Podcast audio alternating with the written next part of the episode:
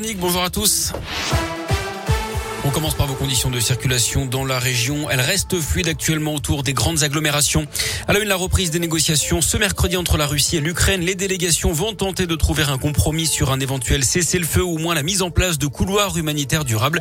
Le président ukrainien Zelensky doit s'adresser en début d'après-midi par visioconférence aux élus du Congrès américain.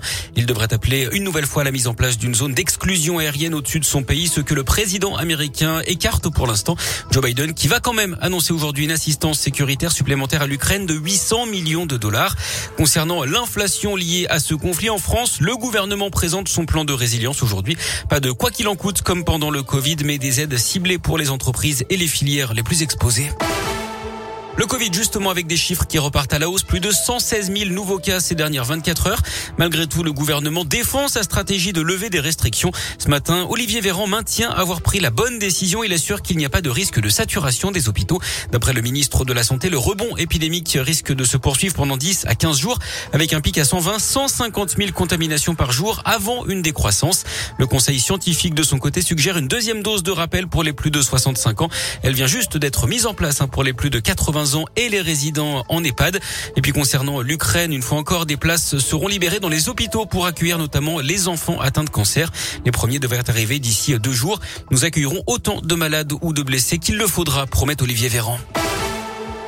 Dans l'actu local, trois hommes condamnés pour une attaque au couteau à Saint-Laurent-sur-Saône. En 2020, la victime avait été poignardée et passée à tabac sur fond de vente de cocaïne. Les prévenus ont été condamnés à des peines de 4, 5 et 7 ans de prison.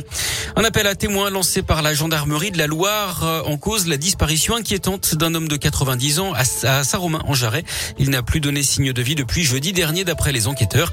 Il s'agit d'une personne de petite taille, de forte corpulence. Si vous avez euh, des informations, il faut contacter la gendarmerie de Saint-Paul-en-Jarret composé le 17. Le début aujourd'hui en Loire d'un procès en appel pour féminicide. Les faits remontent à décembre 2018 à Durtol dans le Puy-de-Dôme.